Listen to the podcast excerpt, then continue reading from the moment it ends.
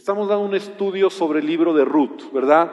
Estamos hablando sobre las decisiones. Este es un libro intenso y, créeme que es muy intenso por, eh, por lo que trata sobre las buenas y malas decisiones. En la vida tenemos que tomar decisiones, pero malas decisiones nos pueden llevar a la ruina y buenas decisiones pueden llevarnos a la bendición, al éxito, ¿verdad?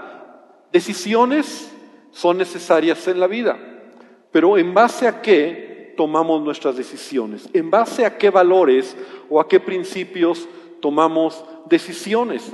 Hemos visto cómo un hombre que tomó malas decisiones arrastró a su familia, ¿verdad? Elimelech fue un hombre que tomó malas decisiones. Hemos visto cómo esas malas decisiones las continuaron, la continuaron sus hijos, que también tomaron malas decisiones, permanecieron en un lugar donde Dios les había dicho y les había eh, advertido que no fueran ahí, ¿verdad? A Moab, ¿verdad? Entonces, ya dejamos esta historia, capítulo 1, y entramos ahora a ver a un nuevo protagonista, ¿verdad? Una mujer de, hecho así se llama el libro, Ruth, ¿verdad? Noemí y Ruth. Noemí y Ruth. Entonces, en el capítulo 2, que quiero pedirte que abras tu Biblia, y vamos hoy a abarcar todo el capítulo 2, vamos a ver a este personaje, a Ruth, ¿verdad? Vamos a aprender en ella cómo fue una mujer que tomó muy buenas decisiones. El hecho de que ella fuera bendecida por Dios. Yo creo que si me bajas un poquito más, os oigo como rebote. El hecho de que ella fuera bendecida por Dios, ¿verdad? Es porque ella también decidió en su vida tomar buenas decisiones. Las decisiones en la vida, basadas en la palabra de Dios, van a traer la bendición del Señor, las decisiones correctas. Entonces, capítulo 2 de Ruth, voy a leer todo el capítulo, quiero pedirte que me sigas con tu vista, porque es muy intenso lo que hoy vamos a hablar, y dice de la siguiente manera, tenía Noemí un pariente de su marido, hombre rico de la familia de Elimelech, el cual se llamaba Boaz. Y Ruth la Moabita dijo a Noemí, te ruego que me dejes ir al campo y recogeré espigas en pos de aquel a cuyos ojos hallare gracia, y ella respondió, ve, hija mía.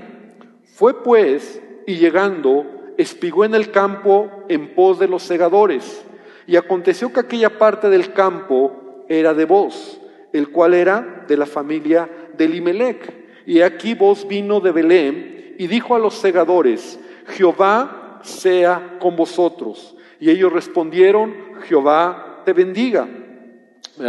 Y vos dijo a su criado, el mayordomo de los segadores, ¿de quién es esta joven? Y el criado mayordomo de los segadores respondió y dijo, es la joven moabita que volvió con Noemí de los campos de Moab. Y ha dicho, te ruego que me dejes recoger y juntar tras los segadores entre las gavillas. Entró pues y está, entró pues y está desde por la mañana hasta ahora sin descansar ni aún por un momento. Entonces vos, dijo a Ruth, oye hija mía, no vayas a espigar a otro campo, ni pases de aquí, y aquí estarás junto a mis criadas. Mira bien el campo que cieguen y síguelas, porque yo he mandado a los criados que no te molesten, y cuando tengas sed, ve a las vasijas y bebe del agua que sacan los criados. ¿verdad? Vos le da esta palabra a Ruth. Ella entonces, bajando su rostro, se inclinó a tierra y le dijo, ¿por qué he hallado gracia en tus ojos para que me reconozcas siendo yo extranjera? Y respondiendo vos le dijo, fíjate, he sabido todo lo que has hecho con tu suegra después de la muerte de tu marido y que dejando a tu padre y a tu madre y la tierra donde naciste, has venido a un pueblo que no conociste antes. Jehová recompense tu obra y tu remuneración sea cumplida de parte de Jehová, Dios de Israel, bajo cuyas alas has venido a refugiarte. Y ella dijo, Señor mío, halle yo gracia delante de tus ojos, porque me has consolado y porque has hablado al corazón de tu sierva, aunque no soy ni una de tus como una ni aunque no soy ni como una de tus criadas. Y vos le dijo a la hora de comer, ven aquí, come pan, moja tu bocado en el vinagre. Y ella se sentó junto a los segadores y él le dio del potaje y comió hasta que se sació y le sobró. Luego se levantó para espigar y vos mandó a sus criados diciendo que recoja también espigas entre las gavillas y no la avergüencen. Y dejaréis también caer para ella algo de los manojos y lo dejaréis para que lo recoja y no la reprendan. Espigó pues en el campo hasta la noche y desgranó lo que había recogido y fue como un efa de cebada. Y lo tomó, se fue a la ciudad y su suegra vio que había lo que había recogido, sacó también luego lo que le había sobrado después de haber quedado saciada y se lo dio y le dijo a su suegra, y su suegra le dijo, perdón, ¿dónde has espigado hoy? ¿Y dónde has trabajado? Bendito sea el que te ha reconocido. Y contó ella a su suegra con quien había trabajado y dijo, el nombre del varón con quien hoy he trabajado es vos. Dijo Noemí a su nuera, sea el bendito de Jehová, pues que no ha rehusado a los vivos la benevolencia que tuvo para los que han muerto. Después le dijo Noemí, nuestro pariente es aquel varón y uno de los que pueden redimirnos. Y Ruth la moabita dijo, además de esto, me ha dicho, júntate con mis criadas hasta que hayan acabado toda mi ciega. Y Noemí respondió a Ruth su nuera, mejor es, hija mía, que salgas con sus criadas y que no te encuentren en otro campo. Estuvo pues junto con las criadas de voz, espigando hasta que se acabó la siega de la cebada y la de trigo, y vivía con su suegra. Muy bien, pues vamos a iniciar, ¿verdad? Porque al parecer estamos viendo una historia donde empiezan a cambiar las circunstancias, ¿verdad? De venir de un momento trágico, de un momento difícil, ¿verdad? Donde todo era negro, no había luz al final del camino. Empiezan a ver Noemí y Ruth la bendición del Señor. Lo primero que quiero decir, hermano, es que así es la vida, ¿verdad? Los momentos difíciles en la vida no son para siempre. Y gracias a Dios por ello. Amén. El diseño de Dios para nosotros es así. Las malas cosas, los problemas en la vida no son para siempre. A menos que voluntariamente tomes malas decisiones. Cuando tomas malas decisiones en tu vida, entonces dirás y te darás cuenta estás como hundiéndote cada vez más. ¿Te acuerdas lo que hablaba de que una mala decisión te coloca en una mala posición? Y una mala posición te lleva a tomar una mala decisión. Y ahí vamos para abajo. Pero aquí nosotros empezamos a ver ya un cambio en, en la historia. Veíamos cómo Ruth, y es lo que voy a enfocar esta noche, tomó varias buenas decisiones. La primera decisión que hablábamos la semana pasada fue que reconoció a Dios, ¿verdad? No tenía nada, no había nada por delante, pero ella cuando le dice a su suegra, ¿verdad? Tu Dios será mi Dios, tu pueblo será mi pueblo. Ella está reconociendo que necesitaba de Dios. Y hablábamos de que puede ser que no tengas nada, pero si tienes a Dios, lo tienes todo. Amén. Si tienes a Dios, lo tienes todo. Y esa es la primera, la primer buena decisión que Ruth toma. La segunda también hablábamos que ella decidió ser leal a su suegra. Hablamos de lo que es la lealtad. Cuando, cuando Ruth le dice, ¿verdad?, a su suegra, a donde quiera que vivas, viviré yo. Donde tú mueras, moriré yo. Esa es una palabra de lealtad, ¿verdad? De fidelidad. Y Dios quiere que tú y yo seamos leales, fieles a nuestras palabras, ¿verdad? El matrimonio, por ejemplo, es un asunto de fidelidad. Tú tienes que ser fiel a lo que has eh, empeñado en tu vida. Fiel a tu esposo, a tu esposa, fiel a tu jefe de trabajo, leal, ¿verdad? A tus amigos, leal a la gente que has empeñado tu palabra. Y tercer característica que también vimos la semana pasada fue que ella tomó una actitud correcta ante las circunstancias. ¿Te acuerdas que hablábamos que Noemí tomó una buena decisión, pero una mala actitud? Y eso es algo que puede destruir nuestras vidas. Buenas decisiones con malas actitudes no sirven. Aunque Noemí tomó la buena decisión de regresar a Belén, su actitud era, estoy amargada, Dios está contra mí, no me hablen. Entonces era una mujer que en el camino seguramente ella estaba quejándose de Dios, quejándose de su circunstancia, quejándose de su pobreza, quejándose de que no tenía nada. Estaba amargada realmente, estaba amargada en su vida.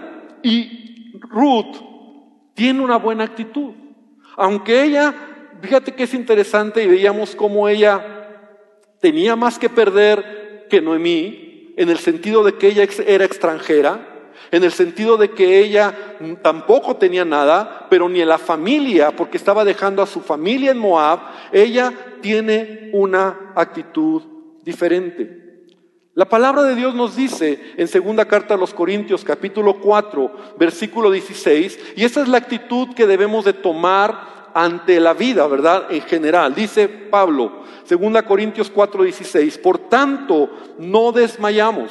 Antes, aunque este nuestro hombre exterior se va desgastando, el interior, no obstante, se renueva de día en día. Porque esta leve tribulación, escucha bien lo que dice Pablo, esta leve tribulación momentánea, esta leve tribulación momentánea. Las actitudes malas salen cuando tienes tribulaciones. Revelan tu corazón. Cuando las cosas no resultan como quieres, tienes a veces una mala actitud. Y Pablo dice, esta leve tribulación momentánea, ¿qué es lo que producía en él? Él decía, produce en nosotros un cada vez más excelente y eterno peso de gloria, no mirando nosotros las cosas que se ven, sino las que no se ven, pues las cosas que se ven son temporales, pero las que no se ven son eternas. Amén. Entonces, una mala actitud ante los problemas te va a cegar. Una buena actitud te va a sacar del problema y te va a dar un crecimiento en tu vida espiritual. Entonces la mejor decisión que podemos tomar en la vida es tener una buena actitud ante las dificultades. Amén. Porque sabes que mucha gente cuando tiene una buena actitud encuentran una oportunidad en cada dificultad. Pero los que tienen mala actitud encuentran una dificultad en cada oportunidad. ¿Sí lo, ¿Sí lo puedes masticar? Hay quienes encuentran una oportunidad en cada dificultad, pero hay quienes encuentran una dificultad en cada oportunidad. Depende de tu actitud. Actitudes son pensamientos convertidos en acciones. Esa es una actitud. Actitud son decisiones que yo tomo ante la vida, ante lo que quiero hacer. Y Ruth habla poco, porque tú dirás, bueno, ni habla. No, sí habla. Ya estamos empezando a ver un poquito y vamos a entrar. Habla poco, pero habla bien. Cada palabra que ella dice denota la actitud que tiene. Porque recuerda que de la abundancia del corazón habla la boca. Entonces queremos conocer el corazón de Ruth y vamos a avanzar. Ella habla bien. Tiene una buena actitud. Ruth no se quejó. Ruth no maldijo a Dios. Ruth no se menospreció a sí misma por ser moabita o extranjera. Ruth dejó su pasado. Ruth no menospreció a su suegra, aunque su suegra estaba en ese tiempo, en ese proceso, en ese camino a Belén, llegar a Jerusalén, a Belén, a la región de Belén, estaba amargada. Entonces, nosotros debemos de tener una buena actitud. La Biblia dice en Proverbios 15:13, el corazón contento alegra el rostro. Amén. El corazón alegre el corazón contento alegra el rostro y el corazón quebrantado destruye el espíritu. Qué importante es tener una buena actitud ante los problemas. Estamos hablando de Ruth, una buena decisión que tomó. Y el apóstol Pedro dice en primera de Pedro 4, 12 y 13, queridos amigos, mira, esto me sorprende en este contexto que estamos hablando, lo que Pedro nos enseña y el Espíritu Santo y oro para que Dios nos hable a cada, a cada uno de los que estamos aquí. Dice, no se sorprendan de las pruebas de fuego, estoy hablando, leyendo la nueva traducción viviente, no se sorprendan de las pruebas de fuego por las que están atravesando, como si algo extraño les sucediera. En cambio, ¿qué dice? Ah, bueno, en la versión que estoy leyendo dice, alégrense mucho. Eso es actitud. Y parece extraño que la Biblia me dé este consejo, pero es una actitud, es una decisión. Yo decido creer a la palabra de Dios o decido seguir viviendo en mi manera de pensar. Alégrense mucho porque mira lo que dice Pedro, porque estas pruebas los hacen partícipes con Cristo de su sufrimiento, para que tengan la inmensa alegría de ver su gloria cuando sea revelada a todo el mundo. Entonces, el consejo de Dios es ten buena actitud ante los problemas. Y Ruth tiene una buena actitud. Y ahí vamos. Punto cuatro, y ahora sí ya esto es entrando a lo que hoy quiero compartir, aunque añadí un poco eh, el punto anterior, es que Ruth honra a su suegra. Fíjate qué interesante, honra a su suegra y se somete a su autoridad. O sea, su suegra se convierte como en su madre, su autoridad y Ruth la honra. Y vamos a ver en qué momentos lo hace. La honra hacia alguien, escucha bien, no depende de su comportamiento, depende de su investidura o de la posición que tiene. La honra hacia alguien no depende de su comportamiento, depende de la posición o la investidura que esa persona tiene. Por ejemplo, la Biblia dice, honra a tu padre y a tu madre. Y yo sé que aquí más de uno podemos pensar o a lo mejor haber tenido experiencias que nuestros padres no tuvieron el mejor comportamiento. Pero la honra no depende de su comportamiento. Se les honra porque son nuestros padres. Amén. Eso dice la Biblia. David, por ejemplo, honró cuando estaba siendo perseguido por Saúl, ¿verdad? El rey Saúl. Él honró la investidura de Saúl. Y tuvo dos ocasiones, dos oportunidades para matarlo, pero no lo hizo porque Saúl era el rey de Israel. Y David honró esa investidura. Y él dijo, Dios me libre de levantar mi mano contra Saúl. Entonces, honra es valorar esa honra significa valorar a una persona, respetarla.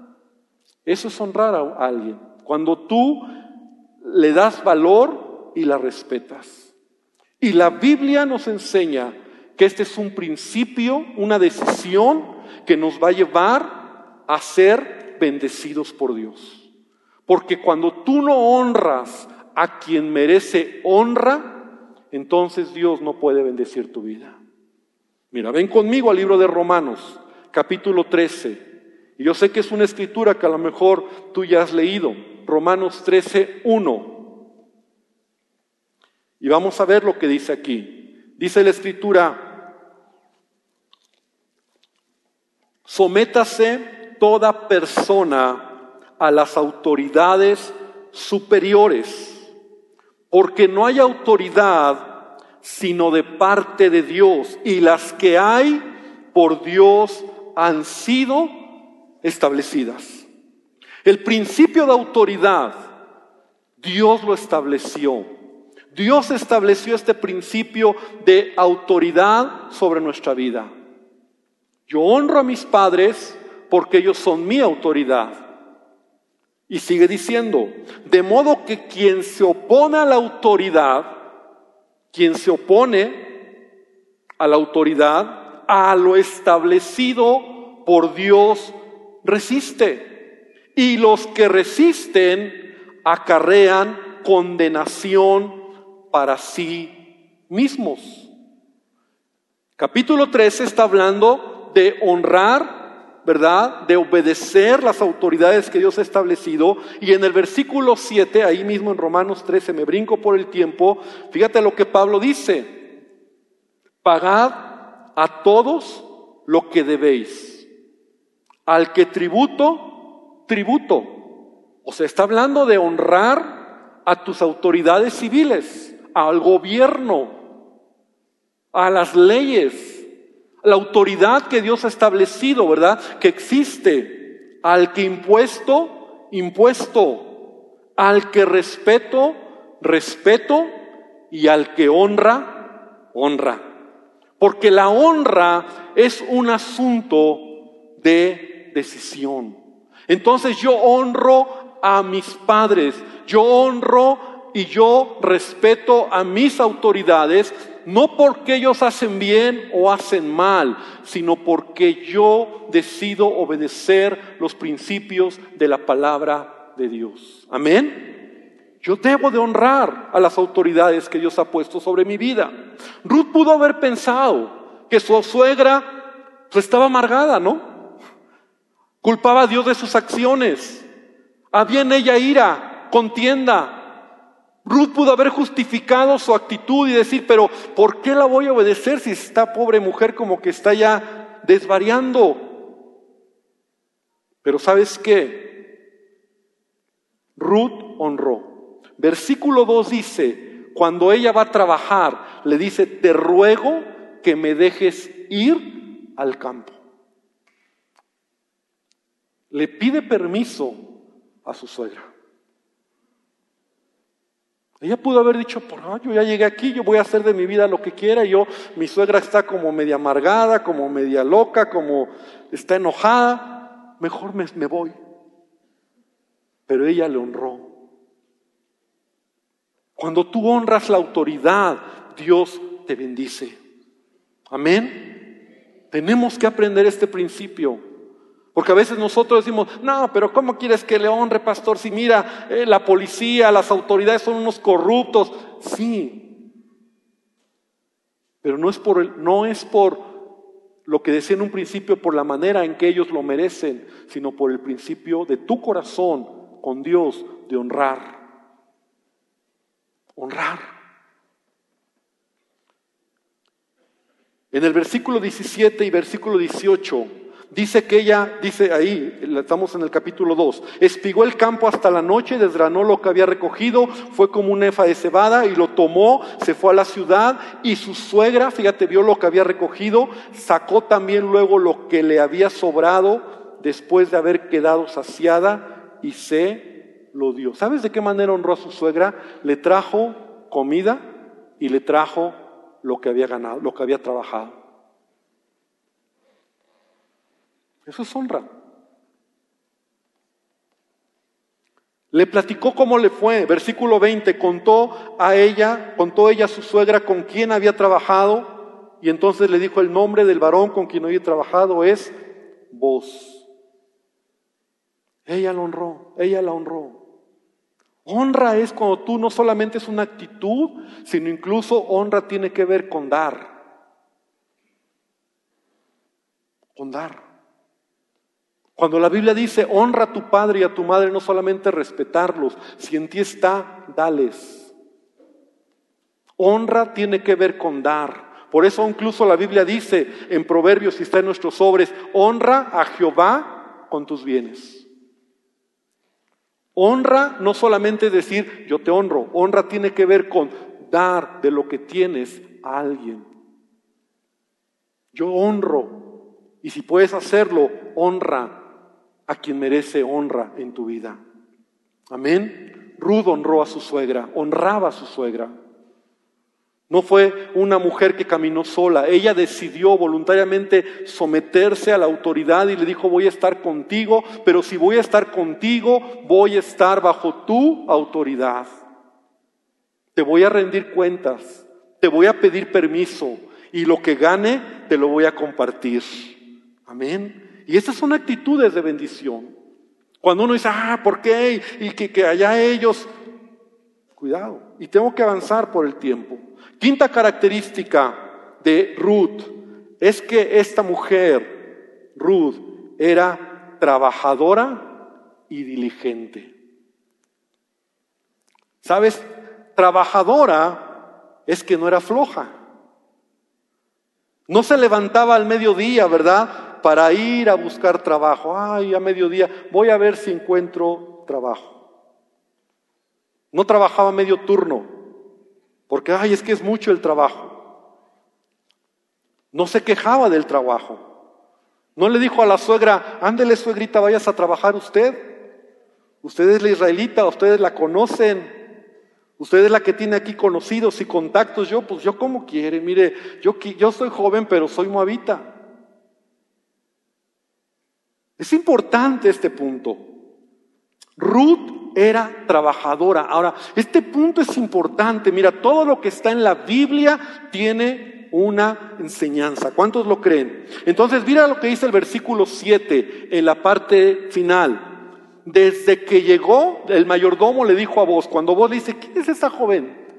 Entonces le dijo, mira, ella vino, me pidió permiso y desde que llegó estoy leyendo la traducción viviente, no ha dejado de trabajar con esmero, excepto por unos momentos de descanso en el refugio. ¡Wow!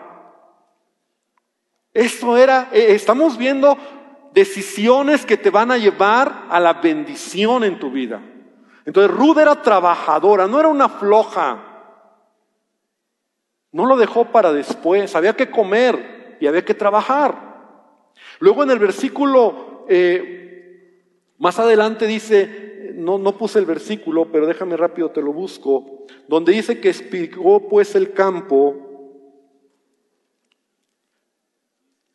17.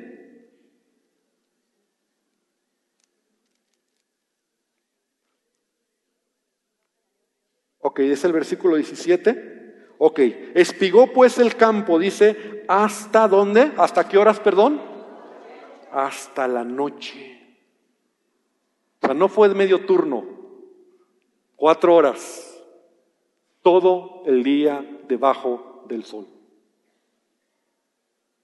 Y desgranó lo que había recogido, dice la traducción viviente, y fue como un efa de cebada.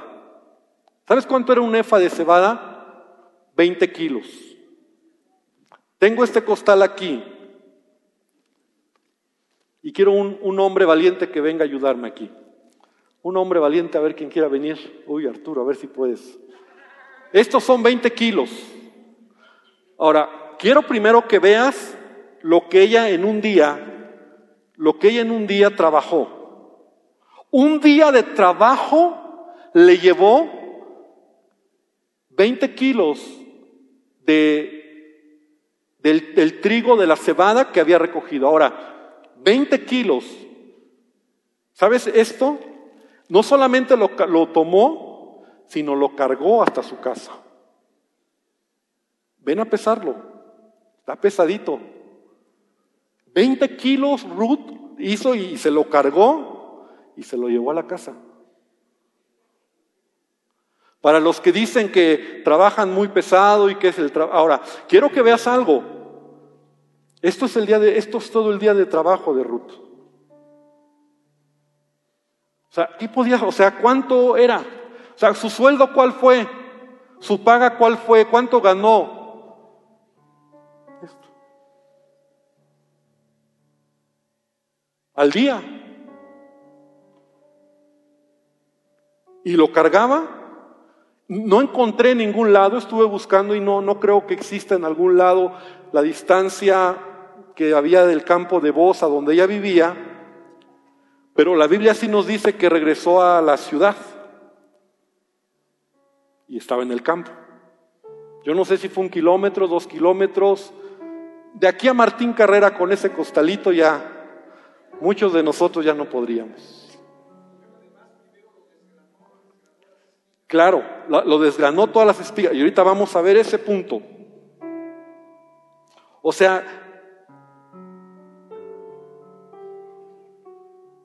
Ella trabajó. Y aquí quiero hacer un alto porque sabes qué? Ella trabajó lo que había de trabajo en ese tiempo. Es decir, era la temporada de recoger las cosechas en Israel. O sea, por eso, o sea, ¿qué hay de trabajo? ¿O qué, qué podía ser? ¿Era tiempo de cosecha? ¿Tiempo de recoger las cosechas? ¿Te acuerdas que la Biblia nos dice que había venido la bendición de Dios y nuevamente ya había pan? Entonces, era la temporada donde se tenía que, ahora no siempre se recogía la cosecha. Había diferentes temporadas y dependiendo del tipo de, de, cosecha que se daba. Pero entonces era el tiempo y de eso trabajé, era la cosecha de la, de la cebada. Y había dos clases de personas. Los que segaban, los que segaban eran los trabajadores contratados y que ellos eran los responsables de recoger todo a mano, ¿verdad? Porque era antes un trabajo manual, recoger todo y los espigadores, que eran los que recogían las sobras de lo que se iba segando.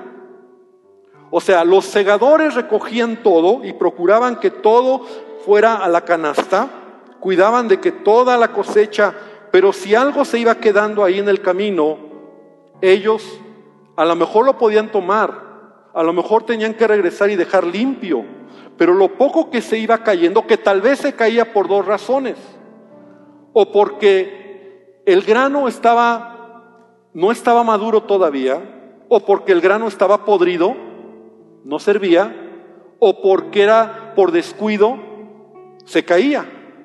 Y entonces el trabajo de Ruth no solamente era tomar lo sobrante, sino como dice el hermano, separar y revisar cuál era el grano bueno de lo poco que caía que quedaba para usarlo.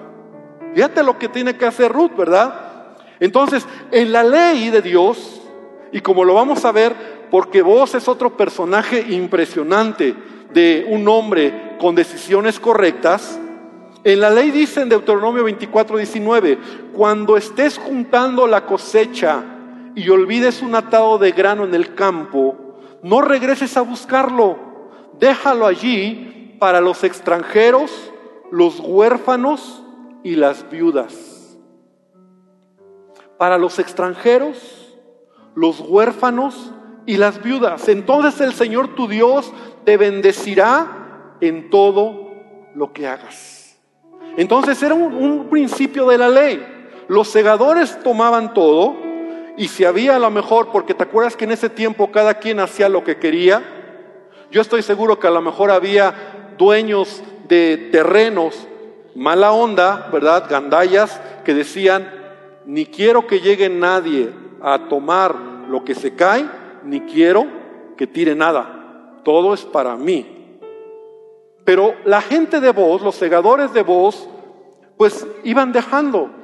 Y lo poco que se caía, Ruth lo tomaba y lo, lo, lo buscaba para que algo tuviera que comer. ¿Sabes de esto que me habla? En primer lugar, Ruth trabaja de lo que hay. Porque cuando hay necesidad de trabajar, hay que trabajar. Amén. Hay que trabajar. Mejor es lo poco con la bendición de Dios que nada. Pero con la bendición de Dios es mucho. Amén. Da un aplauso al Señor. Yo espero que esto caiga el 20. Porque sabes que muchos buscan trabajo, pero bueno, ah bueno, bueno, pastor, soy doctor.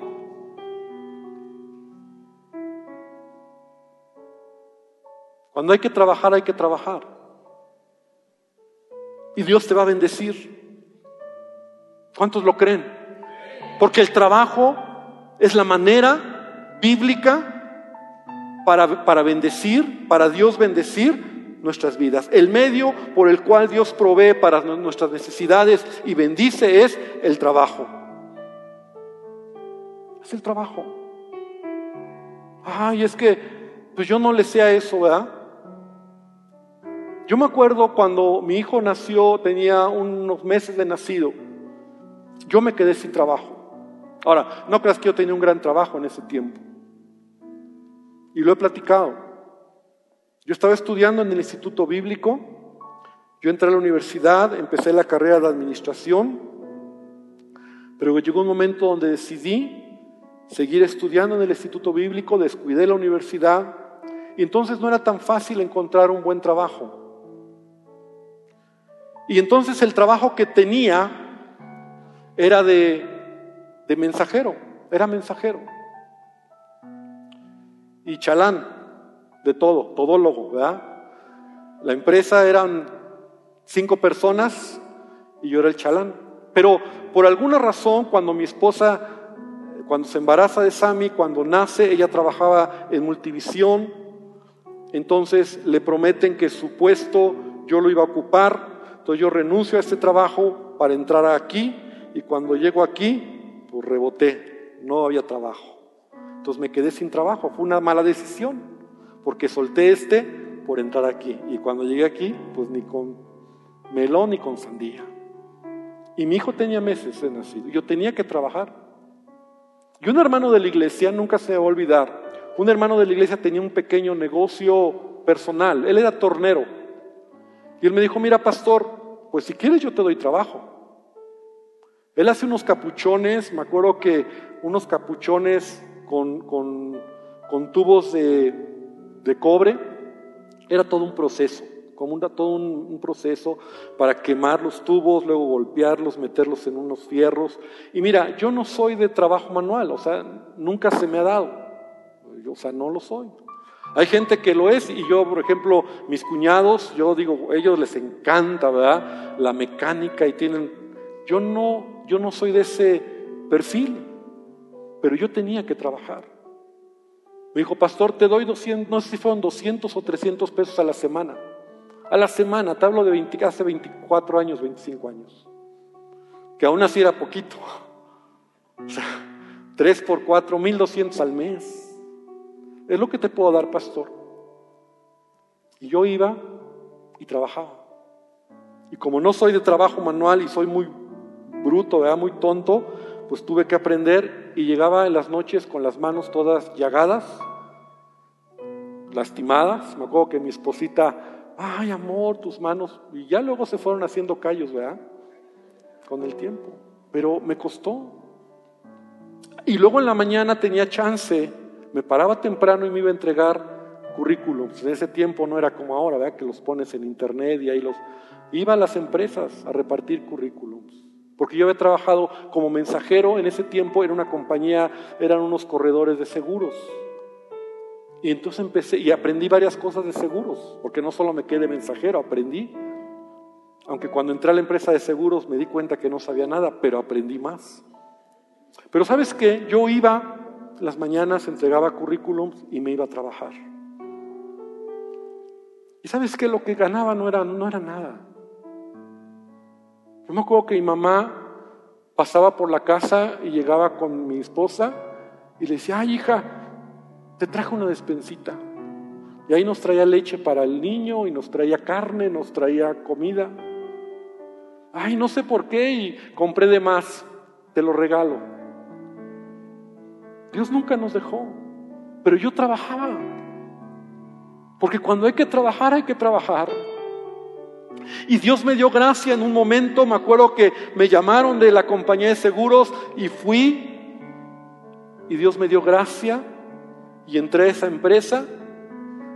Y ahí fue donde Dios empezó a bendecir nuestra vida, nuestra economía. Y empecé a crecer. Y ahí estuve 10 años trabajando. Y Dios nos bendijo grandemente. Cuando yo salí de ahí, yo trabajaba en el corporativo de, esta empresa, Mafre Tepeyac, porque compró a lo que era Seguros Tepeyac. Trabajaba en el corporativo, en el área de cobranzas, y Dios me iba, me iba muy bien. Ahí fue donde Dios nos bendijo y Dios nos dio carrito y compramos una casita, porque sabes qué, la bendición de Dios está delante de ti cuando tú haces lo que Dios quiere. ¿Sabes? El principio del trabajo es algo que debemos aprender. Mucha gente no trabaja o porque es floja o porque está esperando la oportunidad. No, hermano. Lo que te den, dile Señor. Mira, cuando entré a esa empresa me dijeron, solo hay de archivista. Dije, de lo que sea. Si es barrer barro, lo que sea, lo que quiero es trabajar. Lo demás lo vemos en el camino. Y así fue. Así fue, de verdad, hermano. No me gusta mucho hablar así de mí, pero Dios nos bendijo. El área donde yo estaba éramos 30 personas y de los 30 Dios a mí me dio gracia y fue el único que llegué después de 10 años. A muchos corrieron, a muchos liquidaron, pero yo fui bendecido por Dios. Entonces, el trabajo es algo que Dios bendice. El trabajo forja nuestro carácter, desarrolla nuestra fe y da sentido a nuestra vida. Amén. El trabajo es una ley que rige el universo. En la ley, en los diez mandamientos está escrito, seis días trabajarás. Es parte de los diez mandamientos. Es una ley. Trabajo es bendición. Pablo dice a la, iglesia en Tesalónica, ¿verdad? Y que procuréis tener tranquilidad y ocuparos de vuestros negocios y trabajar con vuestras manos de la manera en que les hemos mandado. Trabajar con vuestras manos. Debemos de trabajar. Pablo era un hombre que trabajaba. Segunda Tesalonicenses 3, 7 y 8 dice, y nosotros porque vosotros mismos sabéis de qué manera deben de imitarnos. Pues nosotros no anduvimos desordenadamente entre ustedes, ni comimos de balde el pan de nadie, sino que trabajamos con afán y fatiga día y noche para no ser gravosos a ninguno de ustedes. Pablo trabajaba, trabajaba de día, trabajaba de noche, trabajaba. El trabajo está en la Biblia, ¿verdad? Versículo 11 y versículo 12 de 2 de Tesalonicenses 3 dice, porque oímos que algunos de, entre ustedes andan desordenadamente, no trabajando en nada, sino entremetiéndose en lo ajeno. A los tales les mandamos y les exhortamos en el nombre de Jesús, que trabajando sosegadamente coman su propio pan. Entonces cuando trabajas, escucha bien esto, cuando entiendes que tu trabajo es para Dios, Dios te bendice. cuando trabajas para el hombre, es el hombre el que te paga. Y espero que, él, que te caiga. Cuando trabajas para Dios, Dios te bendice. Cuando trabajas para el hombre, es el hombre el que te paga. Porque la Biblia dice que tu trabajo debe de ser para Dios y no para el hombre. Y todo lo que hagas, hazlo para Dios. Tu trabajo honra a Dios, tu trabajo adora a Dios, tu trabajo hace que el nombre de Dios sea glorificado. Y cuando un hijo, una hija de Dios entiende esto y cada mañana dice, Señor, gloria a Dios porque este trabajo es para ti. Entonces Dios dice, muy bien hijo, trabajaste para mí, yo voy a bendecirte, yo te voy a dar gracia, yo te voy a dar favor, yo te voy a ayudar, yo te voy a multiplicar, yo te voy a extender, yo te voy a prosperar, porque cuando trabajas para Dios, Dios te bendice.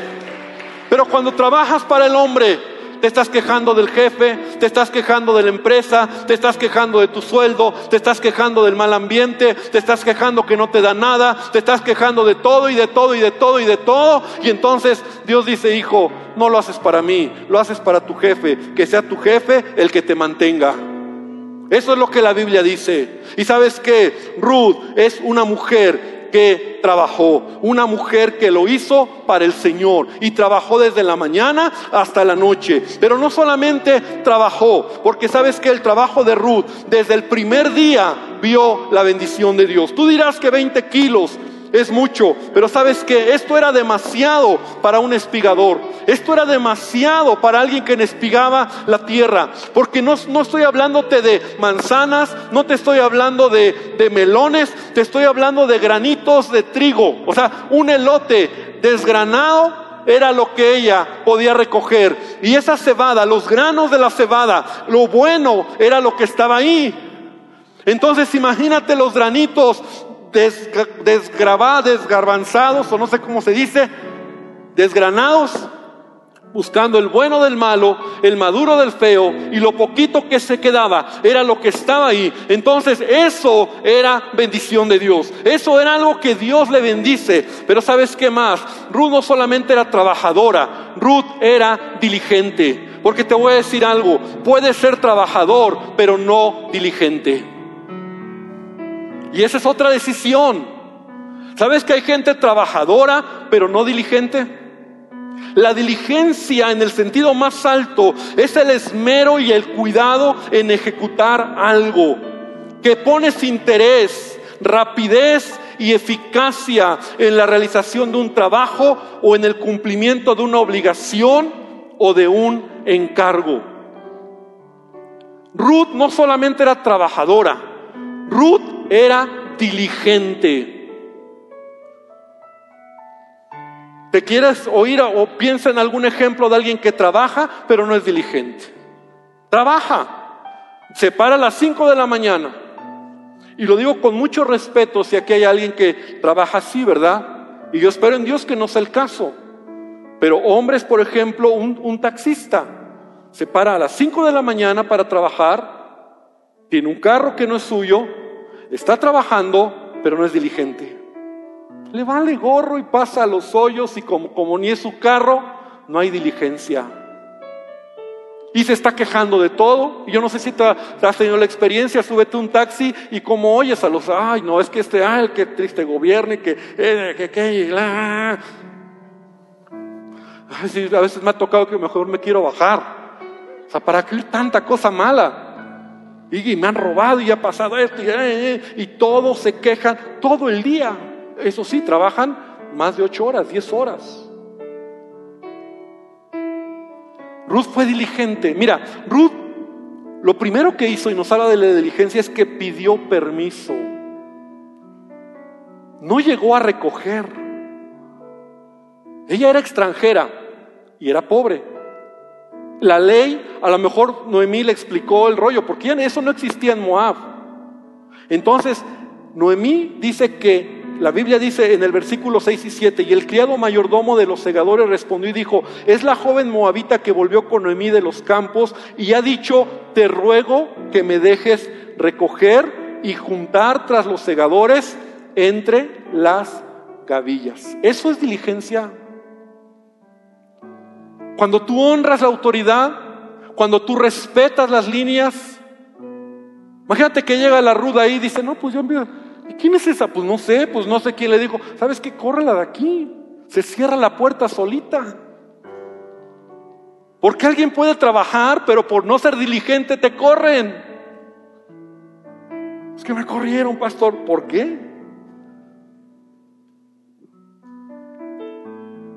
¿Sabes? No se aprovechó de la oportunidad, no se acercó demasiado a los segadores, no pidió comida, se enfocó en lo que se le había dado la oportunidad. Eso es diligencia. O sea, pidió permiso y dijeron solamente sale, tiene chance a, a tomar lo que sobra. Y no anduvo ahí aprovechándose. ¿Sabes en qué otra cosa vemos que era diligente? Ruth cuidaba con esmero a su suegra. Eso es diligencia. Hay la vieja que, a ver, que la atienda quién. No, mira lo que dice. Cuando vos dice, ¿quién es ella? Es Ruth. Es Ruth, la nuera de Noemí, la que... Y fíjate lo que le dice vos. Le dijo, ay, he sabido, he sabido lo que has hecho con tu suegra. Wow. Eso es diligencia. ¿Sabes que a veces nosotros decimos, ay, es que solo lo malo lo ven? Pero lo bueno nadie lo ve. Te voy a decir algo, el diligente se ve. Cuando hay diligencia, la gente que está, a quien tú reportas, tus jefes, lo ven. Claro que lo ven. Claro que sí. Es que a veces, es que solo lo malo, es que apenas me equivoco, pero el diligente también lo ven. Porque el diligente estará delante, delante de los reyes, dice la, la palabra, y no delante y no debajo o, con los que están de baja condición. Entonces, he visto, he sabido lo que has hecho con tu suegra. ¿Cómo dejaste a tu papá, a tu mamá, a la tierra? Jehová recompense tu obra. Esto, y ya con esto termino, le valió ser aceptada por vos. Wow, o sea, una mujer que dio paso decisiones correctas. Las decisiones se van construyendo paso a paso. Cuando tú haces algo bien, Dios da gracia y avanzas. Pero el que no es diligente, ah, para mañana, ay después, ay, ay, pues ahí te vas a quedar. Porque el diligente tiene que hacerlo bien. Y esto es en todas las áreas de la vida. Si haces algo, hazlo bien. Hazlo bien. Ahora sí que como dice el dicho, ¿verdad? Bien y a la primera.